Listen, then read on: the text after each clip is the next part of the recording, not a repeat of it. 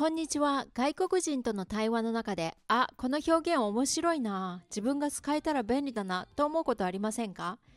このチャンネルでは、これまでに私が英語を利用する生活の中で便利だなと思った表現に関して、約1分間でお伝えしていきたいと思います。今日の表現は wrap your head around something wrap your head around something 意味は難しい物事などを理解するです wrap は包むで直訳すると頭を何かで包むという意味で頭を使ってよく考え答えを出すこととイメージできます。例えばキッチンに新しいスマートシステムを取り入れようとしたとします。でもどう導入していくか事前によく考えて設計する必要があります。そんな時に I need to wrap my head around how to install the new system. I need to wrap my head around how to install this new system. ということができます。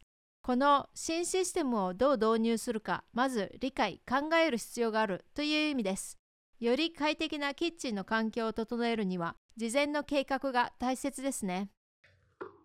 いつの日か本当